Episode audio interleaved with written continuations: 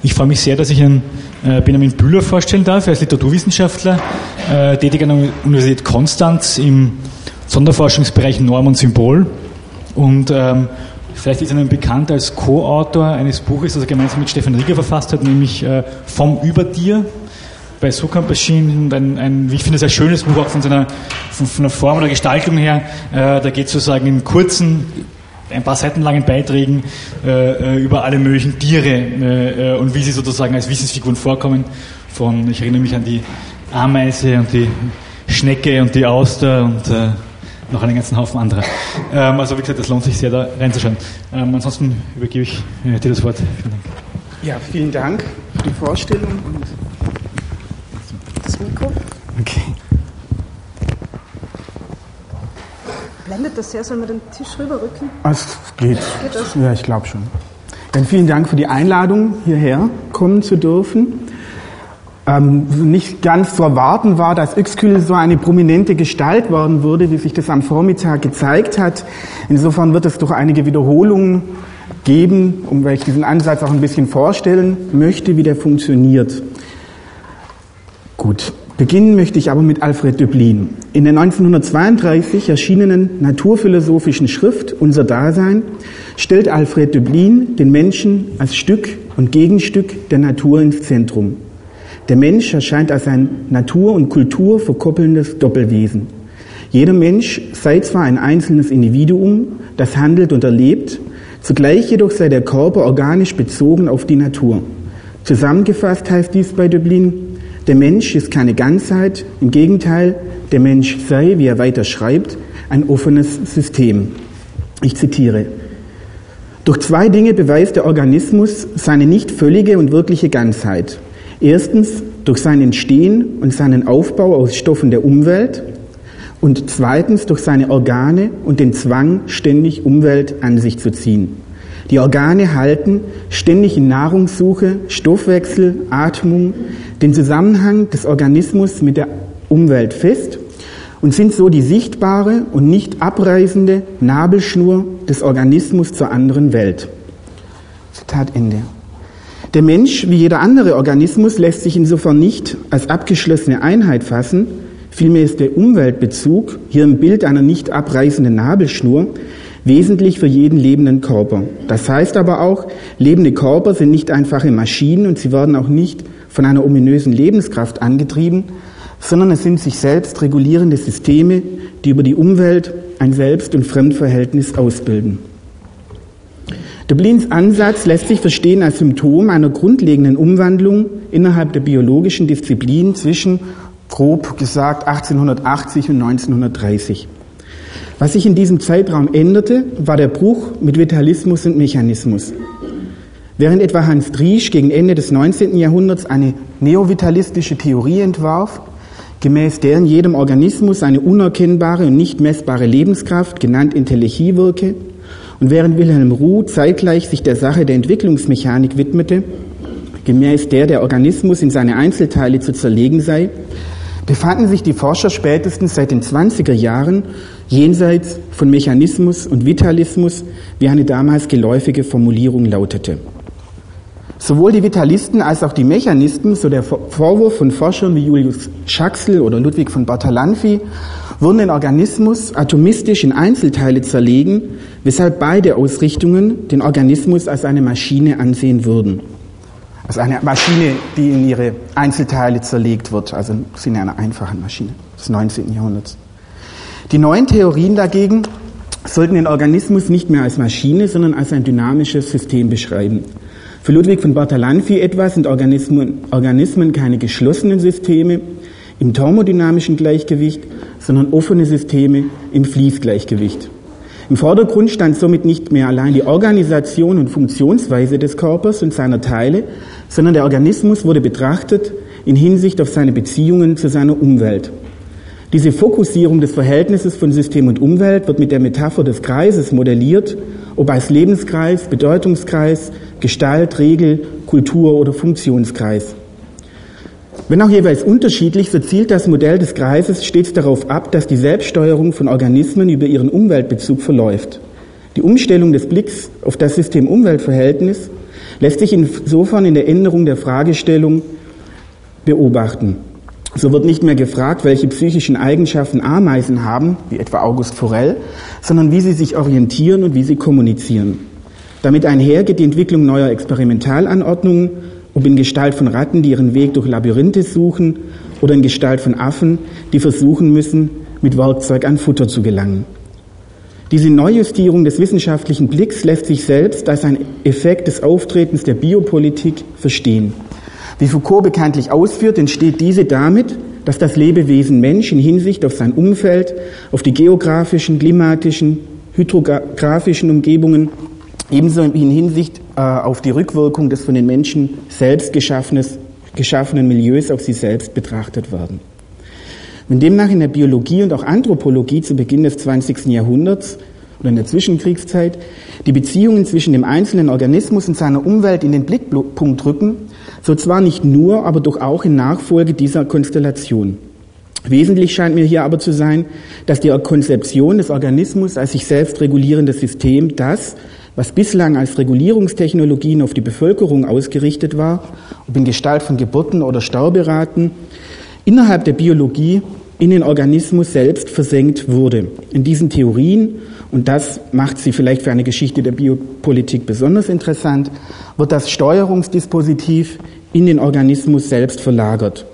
Leben ist damit nicht schlicht Gegenstand von Regulierungstechnologien, sondern konstituiert vielmehr selbst die Notwendigkeit seiner Steuerung und Regulierung. Daher gelangen denn auch die biologischen Fassungen selbst wiederum zurück in die Sphäre des Politischen. Die Steuerungskonzepte werden wieder zurück auf die Bevölkerung übertragen. So verstand etwa der Ingenieur Hermann Schmidt 1940 seine allgemeine Regelungskunde als eine neue Theorie, die nicht nur technische und biologische Fragen verband, sondern auch ein Beschreibungs- und Operationsmodell der Wirtschaft, Wehrtechnik oder Sozialpolitik. Und nicht zuletzt sollte die allgemeine Regelungskunde nach Schmidt die Überwindung der Kluft zwischen Naturwissenschaft und Geisteswissenschaft ermöglichen. Forscher wie Schmidt, man könnte hier ebenso gut Ludwig von Bertalanffy, Walter Kennen oder Norbert Wiener nennen, generalisieren die aus der Selbststeuerung des lebenden Körpers stammenden Modelle zu Theorien mit universalem Anspruch. Im Folgenden möchte ich Konzeption des System-Umwelt-Verhältnisses am Beispiel von Jakob von Uexküls Umweltlehre und dessen Rezeption durch die philosophische Anthropologie äh, nachgehen. Leitend wird dabei erstens die Konzeptualisierung des Verhältnisses von System und Umwelt im Kreismodell sein und zweitens die Frage nach dem jeweiligen Bild des Raumes, in dem sich der Organismus befindet, beziehungsweise den er aufgrund seiner Organisation herstellt, also seines Ambientes. Zu Uexküll. Wenn man davon ausgeht, dass ein wesentlicher Faktor des Wandels um 1900 darin besteht, dass der Organismus in Hinsicht auf seine Bezogenheit auf seine Umwelt beobachtet wird, so kommt Jakob von Uexküll eine besonders wichtige Position zu. Neben Behaviorismus und Gestalttheorie bildet Jakob von Uexkülls Umweltlehre den, wie man sagen könnte, dritten großen Ansatz für das Verständnis des Verhaltens von Tieren und Menschen. In den letzten Jahren ist Uexküll nicht nur als Verhaltensbiologe und Vertreter eines holistischen Ansatzes wiederentdeckt worden, sondern sein Schema des Funktionskreises, das als Regelkreis und Bedeutungskreis zu lesen ist, bildet ein wichtiges theoriegeschichtliches Datum für die Biokybernetik, Biosemiotik oder biologische Systemtheorie. Die zentrale These der Umweltlehre lautet, dass jedes Tier in einer eigenen, von der Umgebung unterschiedenen Umwelt lebt. Diese Umwelt wird durch den Bauplan des Tieres, also seine Sinnes- und Bewegungsorgane, bestimmt. Die Organisation des Organismus konstituiert damit seine Umwelt als ein, Zitat Uexküll, festes, aber unsichtbares Glashaus. Und hierzu jetzt einige Beispiele. Das wäre ähm, am Beispiel des Pantoffeltierchens oben die Umgebung und um, die Umwelt des Pantoffeltierchens. Die Umwelt besteht eigentlich nur aus einem Reiz. Alles, was an das das Pantoffeltierchen anstößt, führt dazu, dass es sich bewegt und sich wegbewegt von dem Objekt. Und nochmal ähm, am Beispiel des Seeigels, Umwelt des Seeigels und Umgebung, wobei die Umgebung hier die menschliche Umwelt ist, zum einen. Und zum anderen wird hier, denke ich, nochmal sehr deutlich, dass es nicht eine Umgebung im Sinne von Lamarck ist, also das spielt hier keine Rolle, denn es geht immer nur darum, was das Tier wahrnimmt, beziehungsweise auf was es einwirkt. Und auch ähm, kein ökologischer Umweltbegriff, denn die Ökologie würde sich ja genau für das interessieren, was auch außerhalb des Wahrnehmungsbereiches des Organismus wäre. Also da gab es dann um 1930 zum Beispiel von Hermann Weber äh, große Kritik an diesem Umweltbegriff und den Versuch, ihn ökologisch neu zu formulieren. Aber darüber wird es ja morgen nochmal gehen. An einem weiteren Beispiel ähm, wird immer die gleiche, dieselbe Dorfstraße fotografiert. Oben normales Foto, unten ähm, durch ein Gitter fotografiert, womit die Perspektive, die menschliche, verfremdet wird. Und Bild 3 und 4 sind Aquarelle, weil aus darstellungstechnischen Gründen Uexküll meinte, dass man dann eben gar nichts mehr erkennen könne. Deshalb wurde das dann also ins Aquarell übertragen. Und was ähm, daran vielleicht interessant ist, es geht um den Sehraum des, der unterschiedlichen Tiere, der, und das ist immer wieder das wichtige Argument oder Grundargument bei Uexküll schlechthin, abhängig ist von Sinnesorganen, in dem Fall von der Zahl der Sehelemente, also der Sehstäbchen in der Netzhaut. Also die Zahl ist bei Menschen natürlich größer als bei der Fliege oder der Schnecke. Entsprechend verändert sich dieser Sehraum und lässt sich immer wieder auf die Sinnesorgane zurückführen. Ähm, und auch ganz kurz als Beispiel von anderes Argument, wie Umwelten verschiedener Tiere ineinander greifen. Das Fliegenauge, das obere, ist ein sehr grobes Ortsmosaik und kann deshalb zum Beispiel die Spinnenfäden eines Spinnennetzes nicht wahrnehmen. Das bleibt unsichtbar und hat die Fliege dann eben keine Chance, ähm, dem zu entgehen. Und vielleicht an dem Beispiel ganz kurz äh, doch auch der Hinweis, dass Uexküls Umweltlehre gerade mit dieser Verfremdung der Perspektive und dieses Ersinnen unterschiedlicher Techniken, wie hier die Fotografie durch ein Gitter natürlich in einem gewissen Sinne auch ein modernes Phänomen ist, das sich in der Literatur wiederfindet. Oder da gab es auch einen Austausch, was damit zu tun hatte, dass Uexküll sehr populärwissenschaftlich aktiv war. Also zum Beispiel die biologischen Briefe an eine Dame, die in der neuen Rundschau erschienen. Und er stand auch mit Rilke im Austausch und da wurde das Gedicht der Panther besprochen. Und insofern auch ein Phänomen der Moderne vielleicht überhaupt, da diese Theoretisierung der Verfremdung natürlich nicht nur in der Biologie stattfindet, sondern zum Beispiel in der Literaturtheorie. Nennen könnte man den russischen Formalismus. Für Viktor Shklovsky etwa war das Ziel der Kunst nichts anderes als die Verfremdung des Wahrnehmungsprozesses. Es gehe in der Kunst nicht darum, einen Gegenstand wiederzuerkennen, sondern ihn neu zu sehen. Wie der Biologe Uexküll demnach versucht, die Perspektive fremder Subjekte einzunehmen, so ist es ebenso das Verfahren der Kunst, bekannte Dinge aus neuer, ungewohnter, fremder Perspektive zu schildern und den Wahrnehmungsprozess zu problematisieren, wobei die Literatur natürlich genau problematisiert, dass dieses Einnehmen einer anderen Perspektive eben gerade nicht funktioniert. Also könnte so eine Thomas Mann-Erzählung Herr und Hund nennen, in der dieses Fehlgehen der Kommunikation genau das Thema des Textes ist, aber das vielleicht noch ein bisschen nebenbei, dass diese Pluralisierung der Perspektiven und auch die Relativierung der menschlichen Perspektive natürlich noch ein breiteres Phänomen ist. Zurück zu Uexküll. Im Falle des Menschen wird das biologische Sachproblem zu einer philosophischen, wie Uexküll sagt, Revolution. Er verstand die Umweltlehre nämlich als eine biologische Reformulierung der kantischen Prinzipien von Raum und Zeit, denn, wie Uexküll in der theoretischen Biologie 1920 ausführte, sei Kant zu erweitern um die Rolle des Körpers, insbesondere der Sinnesorgane und des Nervensystems. Oder mit dem Biologen Petersen gesagt, der Mensch bewegt sich in einer Menschenwelt, wie sich der Regenwurm in einer Regenwurmwelt bewegt. Der Raum ist demnach ein Prinzip a priori in dem Sinne, dass die körperliche Organisation vorgibt, wie der Raum wahrgenommen wird. In dem Fall geht es jetzt um den Wirkraum des Menschen, der aus drei Richtungsebenen besteht, also oben, unten, links, rechts und vorne, hinten. Und ähm, zurückgeführt wird jetzt auf die Bogengänge im Innenohr des Menschen, die sozusagen die Grundlage dafür gibt, dass Menschen dreidimensionalen Raum haben, was sich dann wieder auf andere Tiere übertragen lässt, die eben auch drei Bogengänge haben. Wichtig ist vor allem, dass erstens Uexküll immer von verschiedenen Räumen spricht, vom Sehraum, Tastraum oder Wirkraum. Und zweitens, dass es einen objektiven Raum nicht gibt, sondern der Raum ist immer auf ein Subjekt bezogen und wird von dem Subjekt jeweils hergestellt. Und einfach, dass es noch weitere Differenzierungen gibt, nochmal aus dem gleichen Band. Das Beispiel mit dem Forster, der eine Eiche sieht und sie misst, weil er sich interessiert, wie viel Klafter Holz sie hergibt und unten das Kind, das da einen Dämon wahrnimmt. Das Beispiel ist einerseits banal, andererseits wird es dann bei äh, Rotacker zu einem ganz zentralen Beispiel, nämlich die Frage, wie ein Wald wahrgenommen wird von einem Foster, von einem Kind, von einem Spaziergänger. Und da wird genau diese Relativierung dann nochmal durchgeführt. Und noch ein Beispiel zum Seeraum im Vergleich von Kind und Erwachsenem, dass sich die Horizontlinie natürlich unterscheidet. Also einfach um dieses Grundargumentation bei Uexküll nochmal ein bisschen anschaulich vorzuführen. Aus diesen ganzen Überlegungen ergibt sich eine Beobachtertheorie, wie hier deutlich wird. Ein menschlicher Beobachter, also der wäre oben, beobachtet die Umwelt eines Tieres und muss dabei beachten, dass das, was er wahrnimmt, die sogenannten Marktzeichen, seine eigenen und nicht die des beobachteten Subjekts sind. Die Marktzeichen des Tieres kann er nicht kennen. Das heißt, dem menschlichen Beobachter ist die Erscheinungswelt eines fremden Subjekts oder das Innere des Tieres unzugänglich.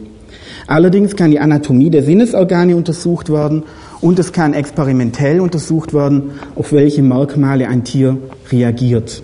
Damit und nicht zuletzt durch den Einsatz von Techniken wie der Chronofotografie oder später dann auch des Films wird es möglich, die Umwelt eben von Tieren wie Pantoffeltierchen, Seeigel oder Libelle anschaulich zu machen und experimentell abzusichern.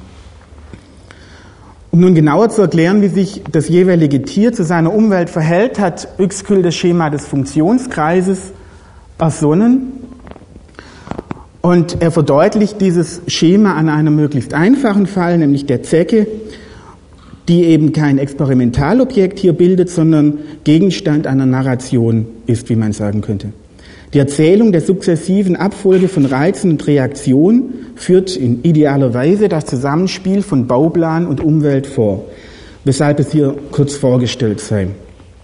Die Hautdrüsen eines Säugetieres bilden Buttersäure, die von der Zecke als Reiz aufgenommen wird. In der Terminologie von Uexküll heißt das, der Reiz der Buttersäure löst im Markorgan der Zecke spezifische Markzeichen aus.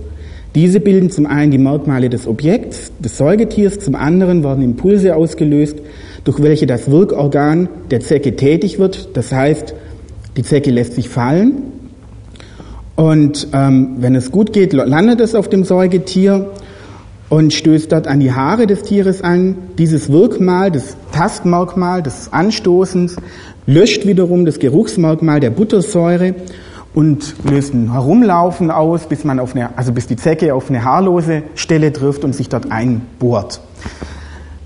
Also im Grunde genommen sind es drei Funktionskreise bei der Zecke und diese drei Funktionskreise sind die Umwelt der Zecke und nichts anderes. Die Organisation des Organismus konstituiert also seine Umwelt als ein festes Glashaus. In diesem sind Wahrnehmung und Bewegung in einem Funktionskreis miteinander verkoppelt. Das heißt, das Verhalten der Zecke ist bestimmt durch einen Rückkopplungsprozess. Oder man könnte sagen, Uexküll hat einen Regelkreis avant la lettre formuliert. Die Zecke ist nur nicht nur das Exempel, das Uexküll selbst immer wieder anführt, um seine Theorie anschaulich zu machen, sondern eine Zecke führt auch in das Zentrum von Giorgio Agampens Überlegungen zur Figur des Homo Sacer. So findet sich in seinem Buch Das Offene auch ein Kapitel mit dem Titel Umwelt und eines mit dem Titel Zecke. Agamben geht es um Uexküls Auskunft über eine Zecke aus Rostock, die über 18 Jahre lang in einem Laboratorium ohne Nahrung und in absoluter Isolierung, abgekoppelt von jeglichem Verhältnis zu seiner Umwelt, am Leben erhalten worden sei.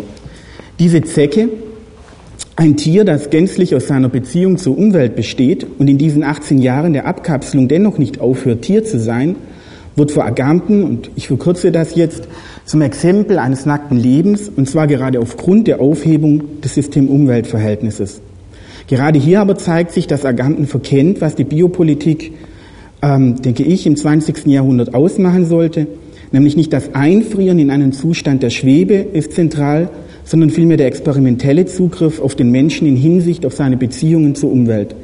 Denn mit letzterem kommen allererst die unzähligen Theorien, Techniken und Praktiken ins Spiel, die den Menschen zu einem politischen Tier machen. Der Kern der Biopolitik liegt gerade darin, dass der Mensch als Lebewesen zum Gegenstand der Politik wird. Agampens eingefrorene Zecke dagegen steht in einer Reihe von Exempeln wie dem Homo Sacer, dem Juden, Muselmann oder gar dem KZ selbst als dem Nomos der Moderne, die allesamt enthistorisiert und gleich der Zecke ent entkontextualisiert worden, um als allgemeine und ewige Symbole einer Thanatos-Politik gelten zu können. Die Zecke aber ist nicht das Symbol der Biopolitik, weil sie im eingefrorenen Zustand 18 Jahre überlebte, sondern weil sie zum Paradigma für den Funktionskreis geworden ist oder genauer gesagt für die Politisierung dieses Funktionskreises. Uexküll selbst hat vorgeführt, wie eine biopolitische Erweiterung der Umweltlehre aussehen würde. In seiner Monographie Staatsbiologie, Anatomie, Physiologie, Pathologie des Staates, die zum ersten Mal 1920 erschien und zum zweiten Mal 1933, übertrug er die Umweltlehre direkt auf den Staatsorganismus. Gemäß der Analogie von Organismus und Staat sei der Staat ein, Zitat Uexküll, vielgestaltiges Wabenwerk von Umweltzellen, also Menschen, die auf mannigfache Weise ineinander eingefügt seien, weshalb auch kein Baustein verrückt werden dürfe. Uexküll widmet sich in diesem Text vor allem dem Bauplan des Staatsorganismus. Das grundlegende Argument lautet, da die einzelnen Tätigkeiten dieses Organismus koordiniert und gesteuert werden müssen, kann ein solcher Organismus nur hierarchisch und mit einer klaren Zentralisierung aufgebaut sein. Die Organisationsform des Staates muss nach Uexküll also die Monarchie sein. Dabei gelangt Uexküll schnell von der Beschreibung zur Vorschrift, denn der Staatsorganismus sei, wie er in dem Kapitel Pathologie des Staates bemerkt, im Niedergang begriffen durch, die Amerika durch etwa die Amerikanisierung, die antistaatliche Presse oder den Niedergang des Pflichtgefühls. Aufhalten könne man diesen Verfall nur durch eine naturwissenschaftlich betriebene Staatsbiologie, für die in Deutschland allein der Nationalsozialismus den Weg bereitet habe. So habe Adolf Hitler die Gefahr der Auflösung des Staatsgewebes gebannt, wie Uexküll schreibt. Erwähnen muss man allerdings, dass Uexküll sozusagen selbst wiederum kritisiert wurde von den Nationalsozialisten. Da gab es dann wieder Klüfte und die hatten unter anderem genau mit, diesem, mit dieser Staatsbiologie zu tun, weil er eben auch ein Monarchist war, aus einem baltischen Adel herkommend und ähm, da auch heftig attackiert wurde. Aber dennoch sozusagen ist natürlich diese biopolitische Linie hier klar enthalten. Während Uexküll den an Tieren entwickelten Umweltbegriff weitgehend undifferenziert auf den Menschen überträgt, wird die Rezeption Uexküll sich genau an dieser Differenz abarbeiten, wie sich insbesondere im Fall der philosophischen Anthropologie, und auch das wurde heute Vormittag ja schon erwähnt, bei Max Scheler, Helmut Blessner, Erich Rodacker oder Arnold Gehlen zeigt. Gemeinsam ist diesen nämlich die Unterscheidung von Tier und Mensch hinsichtlich des System-Umwelt-Verhältnisses. Während demnach beim Tier der lebendige Körper mit seiner Umwelt in Funktionskreisen korreliert ist, findet sich beim Menschen eine Auf- oder Eingebrochenheit im Lebenskreis. Die Sphäre des Menschen ist dadurch gekennzeichnet, dass, und ich zitiere Joachim Fischer, in ihr die Lebenskreisläufe des Lebendigen in bestimmter Hinsicht gebrochen sind, indirekt vermittelt, aber zugleich durch das Leben getragen bleiben. Alle prägnanten Begriffe der philosophischen Anthropologie sind gebrochene und neu vermittelte Lebenskreisbegriffe, so Fischer. Während diese Unterscheidung zwischen Tier und Mensch bei allen philosophischen Anthropologen zu beobachten ist, liegt die Differenz dieser Ansätze in der unterschiedlichen Konzeption des Raumes, den der Mensch schafft bzw. in dem er lebt. Erich Rothacker etwa entwickelt seine kulturanthropologischen Überlegungen zum Verhältnis von Mensch und Umwelt in direkten Anschluss an Uexküll. Auch wenn er dabei nicht wie Uexküll eine Staatsbiologie entwirft und die Differenz von Tier und Mensch reflektiert, indem er in die Kulturanthropologie kulturgeschichtliche Tatsachen einführt, bleibt er durch dessen Schema verpflichtet. Kulturen werden bei Rotacker zu Lebensstilen und werden wie Volker Böhne gezeigt hat, in eine rassistisch-nationalsozialistische Ideologie überführt, was sich nicht zuletzt an der Konstruktion des Lebensraumes zeigt. Wie Rotacker in der Geschichtsphilosophie schreibt, besteht zwischen dem Lebensstil des Menschen und der Welt, in der er lebe, eine strenge Wechselbeziehung. Wobei der, Zitat, ererbte und dann ergriffene Lebensstil einschließe, Zitat Ende, dass der diesem Lebensstil streng entsprechende Lebensraum als ein unentbehrliches Glied alles Menschseins bejaht wurde. Was mit dieser abstrakten Formulierung konkret gemeint ist, zeigt das letzte Kapitel mit der Überschrift im Dritten Reich, in dem mit dem neuen Lebensstil eine Welt korreliert wird, die durchformt ist durch, in Rotackers Terminologie, den Staatsgedanken, den Deutschtumsgedanken, Volksgedanken und Rassegedanken. Anders gesagt, die Erfüllung des nationalsozialistischen Lebensstils erfordert Maßnahmen der Eugenik, wie auch die, Zitat, Formung und Zucht des im Äußeren und Inneren noch knetbaren jugendlichen Menschenmaterials im Geiste der rassisch besten Bestandteile seiner Erbmassen. Zitat Ende. Rotacker bewegt sich mit der These von der strengen Korrelation von Lebensstil und Kultur in einer Linie mit Uexküll. Der Unterschied besteht nur darin, dass Uexküll in der monarchischen Staatsform eine biologische Norm zu erkennen meint, während Rotacker in der nationalsozialistischen Ideologie eine kulturelle Norm fand. Im Gegensatz zu Rotacker haben Helmut Blessen und Arnold Gehlen Uexküls Umweltlehre auf den Kreis der Tiere begrenzt. Wenn der Mensch, wie beide schreiben, von Natur aus ein Kulturwesen ist, dann in dem Sinne, dass aus dem Glashaus ein unendlicher Raum geworden ist. Ob Gehlen den Menschen mit Nietzsche als das nicht festgestellte Tier beschreibt oder Blessner in der konstitutiven Gleichgewichtslosigkeit des Menschen den Anlass zur Kultur erkennt. Allerdings unterscheiden sich Gehlen und Blessner gerade in Hinsicht auf den Umweltbezug des Menschen grundlegend. Denn für Gehlen folgt aus der These, dass der Mensch ein Mängelwesen sei, dass er der Form bedürfe, der Mensch sei ein Wesen der Zucht, Zitat, Selbstzucht, Erziehung, Züchtung als in Form kommen und in Form bleiben gehört zu den Existenzbedingungen eines nicht festgestellten Wesens. Zitat Ende. Der Mensch müsse sich und seine Umwelt, also die Kultur, zwar selbst herstellen, wenn dies aber geschehen sei, benötige er vor allem Sicherheit. Noch ein Zitat aus Urmensch und Spätkultur. Man muss darüber hinaussehen, dass die Institutionen eine Verhaltenssicherheit und gegenseitige Einregelung möglich machen, wie sie von den verunsicherten Instinktresiduen gerade nicht geleistet wird, sodass man in stabilen Gefügen lebt, wie das Tier in seiner Umwelt. Zitat Ende. Damit muss der Mensch noch als Kulturwesen zum Tier werden, um nämlich nicht in ein anarchisches Chaos zu stürzen. Gehlens Anthropobiologie, so seine eigene Bezeichnung, lässt sich damit in die Reihe biopolitischer Theorien einordnen. Allerdings, und dies sei nochmals hervorgehoben, in einem anderen Sinne, als es Agamben meint, der Mensch ist nicht abgekoppelt von seiner Umwelt, sondern es geht darum, dass die Umwelt bzw. diese Kultur in einen stabilen Raum, in eine zweite Natur überführt wird aus dem auf Unendlichkeit angelegten Wesen Mensch, das immerfort, um seine Mängel auszugleichen, Kultur produziert, ist bei Gehlen überspitzt formuliert eine Zecke im Glashaus geworden. Dagegen bleibt im Falle Blessners zumindest eine Ambivalenz bestehen, zumal der Mensch für Blessner nicht zum Tier wird, sondern vielmehr, wie er schreibt, zwischen den Tieren als Tier und Nicht-Tier stehe. Zwar führt auch Blessner wie Gehlen aus, dass der Mensch der Form bedürfe, dass er einem Formzwang unterstünde, Allerdings findet sich bei Blessen auch eine Flexibilisierung dieses Konzepts. Zum Beispiel in dem Aufsatz Die Frage nach der Conditio Humana wendet sich Blessner gerade hinsichtlich des Verhältnisses von Mensch und Umwelt von seinen Kollegen in Sachen philosophischer Anthropologie ab. Gegen Rotakers Übertragung des Uexküllschen Umweltbegriffs auf die Kultur des Menschen führt er das Argument an, dass sich die Umweltlichkeit des Menschen immer von einem zumindest latent gegenwärtigen Hintergrund von Welt abhebe Rotacker enge den Mensch damit ein. Dagegen weite Max Scheler das Weltverhältnis des Menschen zu weit aus. Schelers Begriff der Weltoffenheit, so Blessner, konstruiere nämlich ein leibloses Subjekt, denn nur einem solchen leiblosen Wesen, etwa einem Engel, könne Weltoffenheit ohne jede Einschränkung zukommen. Gehlenrum wirft er eine einseitige Biologisierung vor.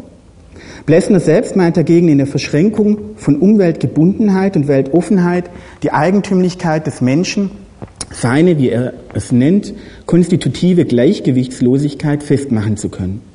So fasst er das Selbst- und Fremdverhältnis des Menschen in die Kategorie des Spiels. Im spielerischen Umgang mit Objekten bilde sich ein Umkreis, an dem das Verhalten jeweils stoße und über den es fiktiv hinausgreife. In diesem Sinne ist der Raum des Menschen zwar ein begrenzter, aber es handelt sich um eine variable Horizontlinie, die auch immer wieder überschritten und neu definiert werden kann. In Macht und menschliche Natur bringt er dies so auf den Punkt, ich zitiere, die Situation des Menschen verlangt mit dem Vorgriff ins Unbekannte die Sicherung gegen das Unbekannte, mit dem Sprung über die Grenze ihre Ausdehnung über den Sprungbereich hinaus. Jede Sicherheit ist einer Unsicherheit abgekämpft und schafft neue Unsicherheit. Allerdings bleibt auch für Blessner festzuhalten, dass trotz der Variabilität der Horizontlinie, trotz der ständigen Grenzüberschreitungen und Verschiebungen der Mensch als Gegenstand der Politik in Form gehalten werden muss, wie Helmut Lehden gezeigt hat, ähm, gerade aus der biologischen Bodenlosigkeit, so Helmut Lehden, des Menschen resultiert der Zwang zur Form. Ob bei Uexküll oder den philosophischen Anthropologen, Tier und Mensch befinden sich jeweils in einem Rückkopplungsprozess, mit der von ihnen selbst geschaffenen Umwelt, wenn sich auch die jeweilige Beschaffenheit dieses Raumes ändert. Geht man über die philosophische Anthropologie zu heutigen Theorien über, findet sich, wie man sagen könnte, eine Umkehrung des Verhältnisses von System und Umwelt. Nicht mehr gilt, dass der Raum durch das System konstituiert wird, sondern umgekehrt, Die jeweilige Umwelt bestimmt die Identität des Systems. Dafür ein Zitat aus Niklas Luhmanns Sozialen System. Der Begriff der Umwelt darf nicht als eine Art Restkategorie missverstanden werden, vielmehr ist das Umweltverhältnis konstitutiv für Systembildung. Auch ist die Umwelt nicht nur für die Erhaltung des Systems, für Nachschub von Energie und Information bedeutsam, für die Theorie selbstreferenzieller Systeme ist die Umwelt vielmehr Voraussetzung der Identität des Systems, weil Identität nur durch Differenz möglich ist. Was sich hier zeigt, ist nichts anderes als eine Umkehrung des Öxkirchen Schemas. Nicht produziert der Mensch aufgrund seines Bauplanes eine Umwelt, die auf ihn zurückwirkt, sondern die Umwelt des Menschen ist in den heutigen Kulturtheorien zu einem vom Menschen selbst abgekoppelten eigendynamischen System von Techniken, Medien, Institutionen und Diskursen geworden, das die Seinsweise des Menschen aller ist, konstituiert. So, vielen Dank.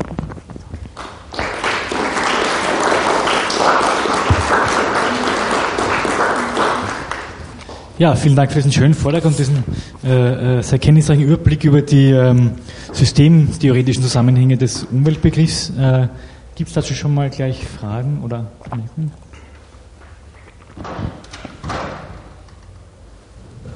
Überhaupt keine. Ich glaube, das präsentieren. Also, wenn es keine Fragen gibt, ich fange mal an zu, zu fragen, dann äh, wir müssen einfach rechtzeitig aufzeigen. Ähm, also eine, eine, was, mir sozusagen eingefallen ist bei dieser ähm, äh, ähm, Frage, wie, ob, ob, es sozusagen zwischen der Merkwelt und der Wirkwelt sozusagen noch eine Ebene, Ebene gibt, die sozusagen die Kultur oder sowas dann ausmacht, weil es natürlich eines Kassierers äh, äh sozusagen ganz, wie sozusagen von Ihren Ausführungen äh, äh, plötzlich sozusagen schlagartig klar wird, dass es offensichtlich diese symbolischen Formen also sozusagen das sind, was dazwischen intervenieren zwischen diesen äh, beiden äh, Polen der Merk- und Wirkwelle. Also das heißt sozusagen, es gibt keinen, keinen direkten Kurzschluss zwischen diesen, diesen äh, beiden Sachen, sondern dazwischen ist sozusagen diese Ebene der Kultur äh, ähm, einge, eingeschaltet, die äh, äh, sozusagen dann äh, eben andere Probleme, nämlich sozusagen die biologisch überhaupt nicht mehr gelöst werden können oder kassieren natürlich auch überhaupt nicht interessieren auf eine biologische Art äh, gelöst. Und die Frage wäre halt, ähm, und Kassierer war ja sozusagen gewissermaßen ähm, eben genau natürlich auf, den, auf, einem anderen, politisch anderen Pol, als die jetzt sozusagen erwähnten, nämlich Kassierer war so ein Vertreter der Weimarer Republik und, und, und, und Liberaler. Und es kam sozusagen ein bisschen so vor, als wäre die Tendenz zu der Zeit, zumindest die Pole, schon ein bisschen so, als würde man sozusagen äh, äh, ähm, den rechten Flügel, wie wir es bei Konrad Lorenz hatten, auf der, auf der Seite des, sagen, der Biologie und der Umwelt verorten äh, äh, und den linken Flügel äh, äh, ähm, in der Kulturtheorie, sondern nicht, nicht an Stimmen, man natürlich den, den, den sozusagen linken Lamarckismus nicht vergessen sollte. Wie, wie würden Sie das nochmal einschätzen, diese sozusagen politischen, also waren das, waren das auch politische Optionen sozusagen, sich mit diesem? Also ich denke, dass es jenseits von links und rechts äh, äh verläuft und es ging ja, gut, es wurde jetzt ein bisschen suggeriert durch die Beispiele mit Rotacker und, und Gehlen, aber ähm, worum es ja eigentlich geht, ist auch nicht eine direkte Rezeption allein Yxkil, sondern überhaupt was sozusagen von eine Fragestellung in diesem Zeitraum ins Spiel rückt und es geht natürlich bei Yxkil ist eine starke Biologisierung dieses ganzen Schemas und was mich interessiert hat, ist die Frage, wie, wie diese Theorien, die Kulturtheorien übergeht. Dass natürlich die linken und die rechten Theorien im Grunde genommen sich daran abarbeiten. Also ich glaube, das kann man so nicht zuordnen. Also ich bin jetzt so dieser anderen Rezeption nicht nachgegangen. Das ist richtig.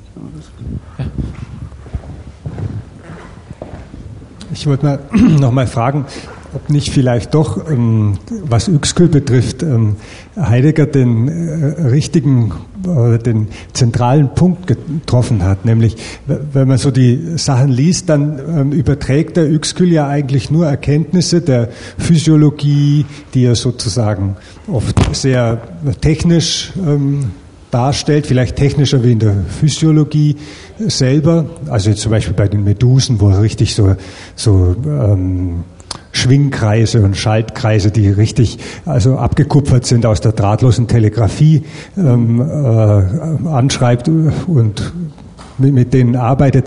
Alles die, alle diese Erkenntnisse erforscht er selber eigentlich nichts richtig, außer glaube ich über die ähm, über die Seesterne. Ne? Ob, ob nicht sein Coup einfach der ist, dass er alle diese Erkenntnisse mit dem Begriff Welt bezeichnet mit einer Zusammensetzung. Und, und wie, wie, erklären Sie sich diesen, diesen Übergang von der Physiologie aus physiologischen Erkenntnissen plötzlich Welten zu machen.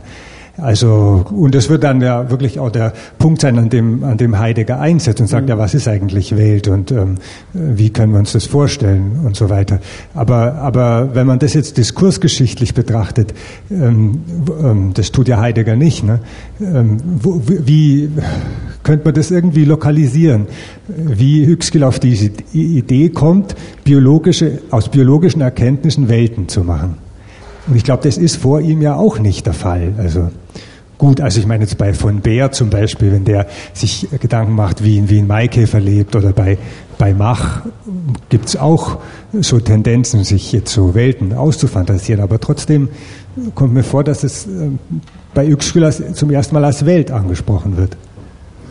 Also ob es zum ersten Mal ist, weiß ich nicht. Ich meine, Özkül selber hat in den 70er, 80er, 90er Jahren viel experimentell gearbeitet und war im Grunde genommen auch in den ganzen physiologischen Kreisen drin und hat auch experimentell gearbeitet, also mit Schlangen, Sternen und Libellen. Und später hat er das an andere Leute delegiert und ist dann so in die Populärwissenschaft gegangen und hat diese theoretischen Konzepte entwickelt, wie, wie der Übergang sich genau vollzieht, weshalb er jetzt diesen Begriff ins Spiel bringt. Also den Punkt kann ich so jetzt nicht benennen. Aber es fällt erstmal auf, dass sozusagen in dieser Zeit überhaupt über Umwelt verstärkt nachgedacht wird und also ein Aspekt ist sicherlich sozusagen diese Abkehr von mechanistischen, also einfach mechanistisch-atomistischen Modellen und vitalistischen Modellen und man geht sozusagen den Organismus als ein geschlossenes System erstmal zu betrachten, aber dann braucht man andere Konzepte, wie der funktioniert und da ist dann natürlich die Umwelt das Naheliegende. Also Yxkül ist ja ein Faktor. Die Ökologie fängt auch in dem Zeitraum an, sich sozusagen dafür zu interessieren, wie Lebewesen und ihre Umwelt oder Umgebung sich zueinander verhalten also Forstwirtschaft oder Austernwirtschaft, da kommt es auch aus der Ökonomie her. Also das wäre vielleicht auch nochmal eine Frage, inwieweit es hier nicht gewisse Linien in, in, eine ökonomische Geschichte geht, die dann übernommen werden. Aber genau benennen, wann da Übergänge stattfinden, das kann ich so nicht sagen. Aber er kommt schon aus diesem Kreis raus. Also die zoologische Station in Neapel ist so ein großer Treffpunkt, in dem die ganzen Physiologen der Zeit sich getroffen haben, gearbeitet hatten und große, großartige Arbeitsbedingungen wohl hatten. Und da war ein großer Austausch von Konzepten, Diskussionen. Also ich würde sagen, also man müsste vielleicht eher sich so eine Institution mal angucken, wer da war und wie, was da an Konzepten denn von den experimentellen Daten her entwickelt wurde. Also vielleicht so.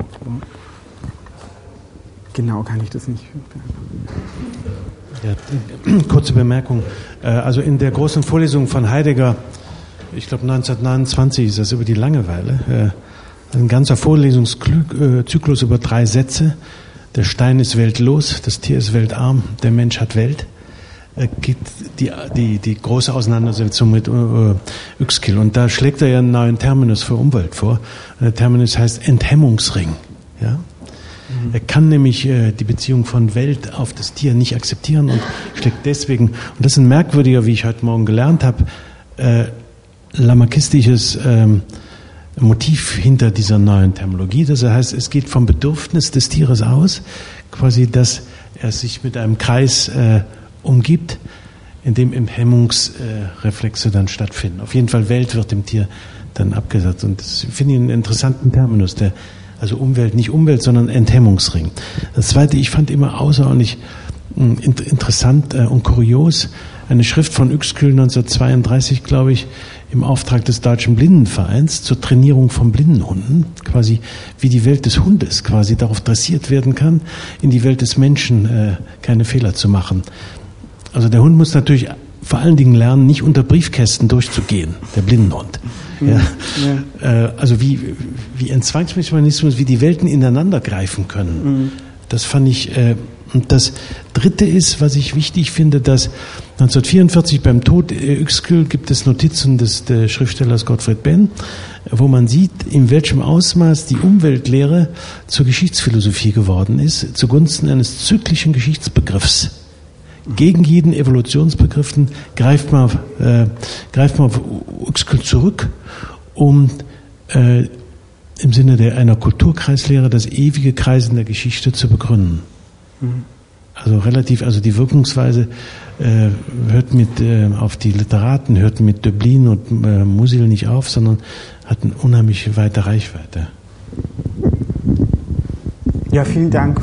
Also zu den blinden Hunden vielleicht noch ganz kurz, auch nur als nochmal eine Anmerkung, dass ähm, ja in den 30er Jahren auch angegriffen wurde und das Institut für Umweltforschung sollte geschlossen werden und da waren eben die blinden Hunde der große Faktor, dass man sagen konnte, man hat einen praktischen Nutzen aus dieser ganzen Umweltforschung und wir sind ja nicht völlig sinnlos da und so konnte noch ein bisschen Geld eingetrieben werden und so am Leben erhalten werden. Und ja, das mit Gottfried Benner, vielen Dank. Also das ist natürlich dieses Modell des Kreises, das dann nochmal überführt wird. Kann ich sonst nicht.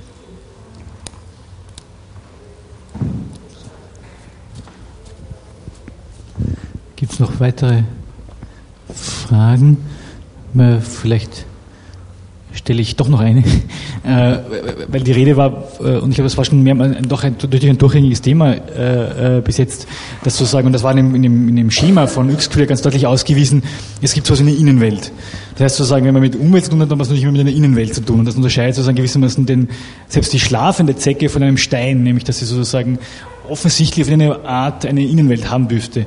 Die Frage ist nur sozusagen, äh, was ist das eigentlich äh, und äh, wie kommen wir an die ran? Und das war ja sozusagen auch eine Frage, glaube ich, mit, dem, mit, den, mit, den, mit diesen äh, ähm, ähm, Fragen nach der, nach der Psyche, nach den, nach den sozusagen Annahmen, dass es sowas wie eine Innenwelt gibt. Ich meine, eine Möglichkeit wäre natürlich in der Systemtheorie wahrscheinlich, man sagt, das ist das, was, wenn es Organe gibt, Sensorien, also sozusagen das, was die Kybernetik dann sozusagen mit den, den Maschinen, die sozusagen ähm, Sinnesorgane besitzen, also sozusagen. Äh, äh aber gibt es da sozusagen noch äh, ähm, bei Uexküll, äh, also ist dieser, diese, diese Innenweltgeschichte nochmal anders aufgeladen, äh, also sozusagen auch, auch aus einer sozusagen bestimmten philosophischen Tradition heraus? Also gibt es sozusagen ähm, deinen, deinen, deinen emphatischeren Begriff. Also das war ja sozusagen ein, ein rein funktionaler Begriff von, von, von Innenwelt, der sozusagen einfach äh, sozusagen so eine Schaltstelle meint, aber es könnte ja sozusagen aus von Innerlichkeit dann, dann damit bezeichnet werden. Äh also er schreibt um diese Innerlichkeit irgendwie herum, die gibt es im Tier, aber es geht ja auch um die Abgrenzung zur Tierpsychologie, also man will nicht mehr nach psychischen Eigenschaften fragen und es geht um eine klare Abgrenzung von dieser Tradition, die dann erstmal auch für die Nomenklatur wichtig ist. Da hat äh, Uexküll zwei wichtige Aufsätze geschrieben, den ersten mit ähm, Theodor Beer und Albrecht Bethe über die objektive Nomenklatur in der Verhaltensbiologie. Und da geht es eben um diese Gegenbewegung gegen alles, was irgendwie ein Inneres im Tier annehmen will. Also dieses Innere, das sind eben die Sinnesorgane und das sind diese Funktionskreise. Und später kommt dann die Einführung des Subjektbegriffs, indem er dann sich wieder von diesem Aufsatz ein bisschen distanziert, der nämlich so stark auch von den Behavioristen übernommen wurde und dann eine subjektive Terminologie einführt. Und ganz wichtig und stark bei Uexküll, worauf ich jetzt ja nicht äh, weiter eingegangen ist, ist der Subjektbegriff, also Tiere als Subjekte zu behandeln, die in dem Sinne eben, dass sie sozusagen geschlossen sind mit ihrer Umwelt. Und das andere ist der Zeichenbegriff, der ins Spiel kommt, mit dem er sich ganz klar von so Kausalitätsmodellen ähm, abgrenzt, was dann, also bis jetzt in, in die heutige Biosemiotik, dann wird Uexküll immer wieder gern genannt als einen derjenigen, der angefangen hat, dass Lebewesen eben auch mit Zeichen zu tun haben. Deshalb die, die Rede von Merkzeichen oder Wirkzeichen, in die die übersetzt werden.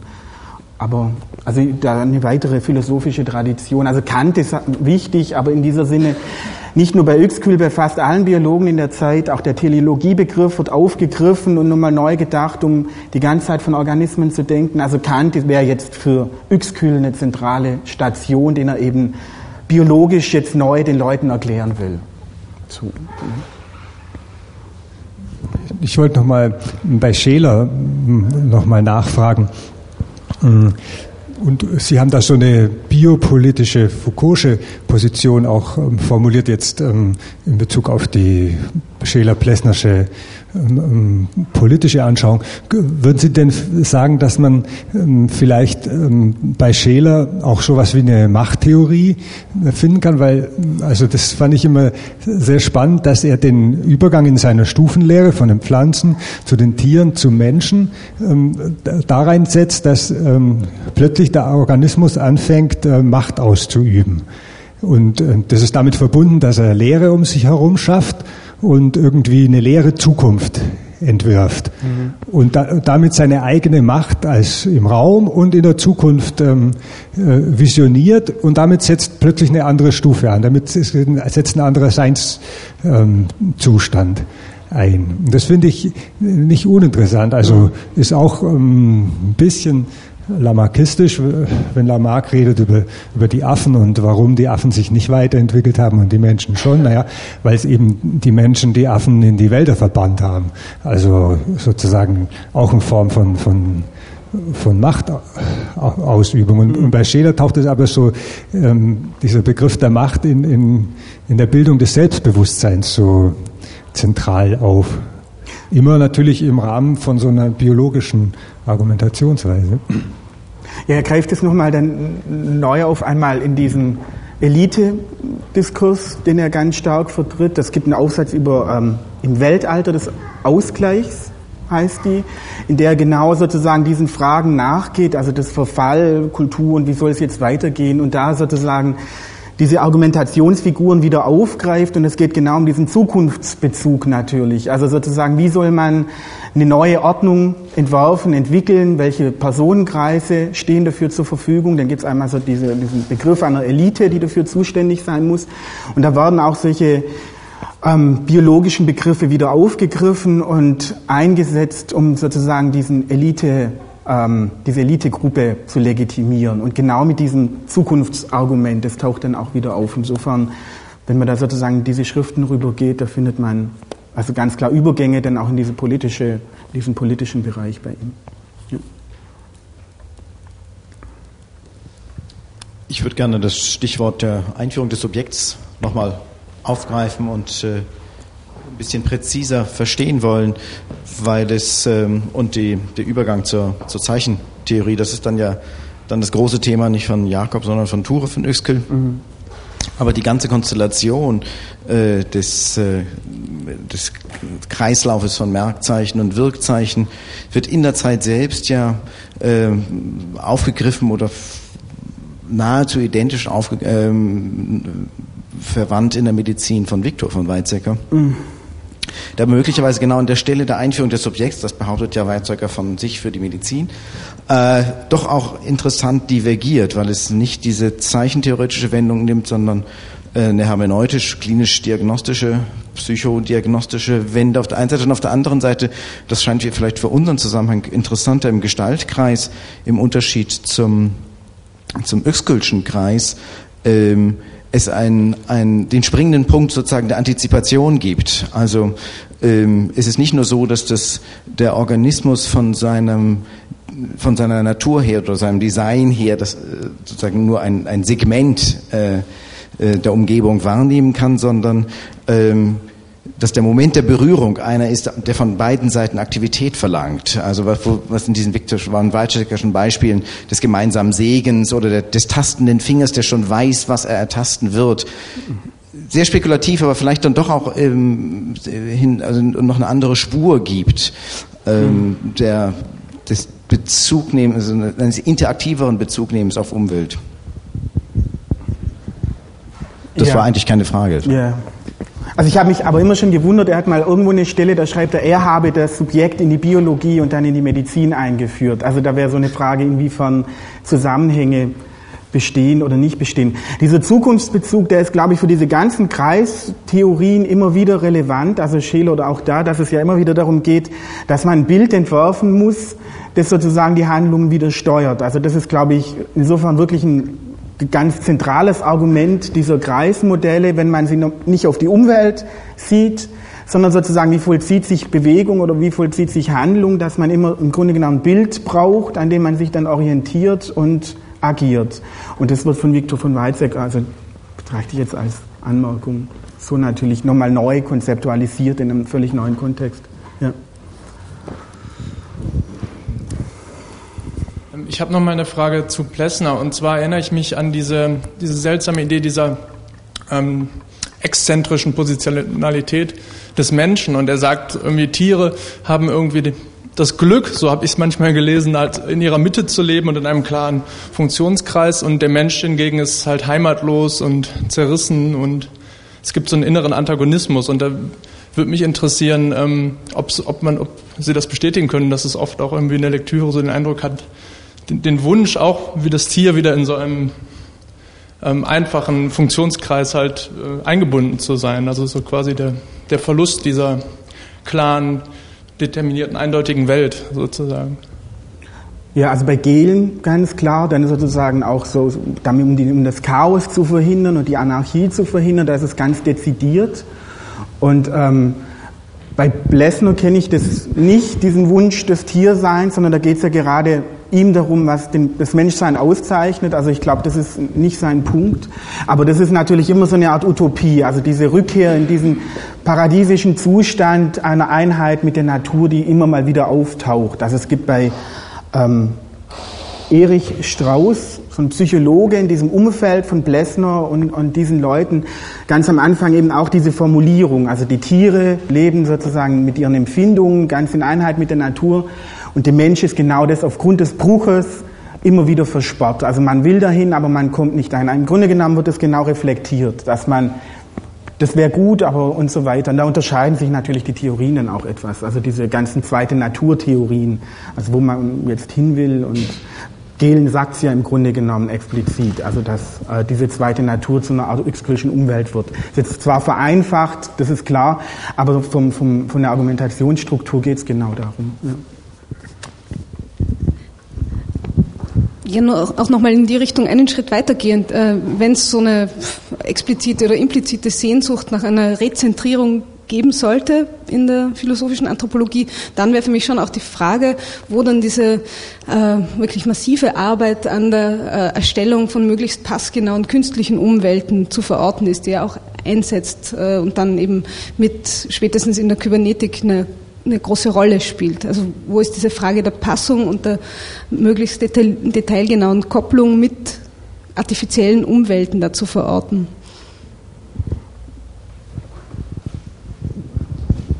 Also, also bei Blessner ergibt sich das aus seinen anthropologischen Grundprinzipien, also etwa einer natürlichen Künstlichkeit des Menschen. Also der ist von, das zeichnet ihn ja von Natur aus aus, dass er sozusagen eine Art künstliche Welt für sich schaffen muss, die er als Kultur bezeichnet. Aber ähm, ich glaube, ich habe nicht um. Falls dieser Verdacht stimmt, dass es sowas wie eine äh, implizite, doch eine implizite Sehnsucht nach Rezentrierung gibt, ob dann diese äh, Fantasien einer möglichst passgenauen artifiziellen Umwelt darauf auch eine Antwort darstellen. Ja, ja. So. Das, ja. Ja, in einem gewissen Sinne schon. Also bei Gelen gibt es im Grunde genommen vielleicht weniger diesen Wunsch der Rezentrierung, sondern eher diesen Wunsch nach Sicherheit und Stabilität und Ordnung. Also das würde ich, glaube ich, als stärker veranschlagen. Diese Fantasie, wieder das Tier sein zu wollen, ist eine Fantasie. Aber das Argument in diesen politischen Theorien ist natürlich immer wieder das der Stabilität, das dann im Vordergrund steht. Darum geht es ja auch Blessner. Also der Zwang zur Form auf der einen Seite, auf der anderen Seite die Gleichgewichtslosigkeit des Menschen. Das ist genau diese Spannung. Also dass er im praktischen Bereich sagt, nun, der Mensch muss nun mal Ordnung haben, stabil sein, im Rahmen gehalten werden. Und anthropologisch sagt, ähm, ja, aber es geht immer wieder über den Sprungbereich hinaus und so weiter. Also ich würde sagen, das ist genau die Spannung, die in diesen Theorien ständig verhandelt wird. Aber ich glaube, die, die Fantasie ist nicht das Tiersein wollen, sondern ist die Ordnung und die Stabilität und die Frage des Funktionierens im, ähm, also Zwischenkriegszeit ist ja auch ähm, sozusagen entstehen diese ganzen Theorien. Also da ist das ist ja das große Thema. Gibt es noch weitere Fragen? Dann äh, danke ich Jeremy Buller sehr herzlich für seinen Vortrag. Danke auch.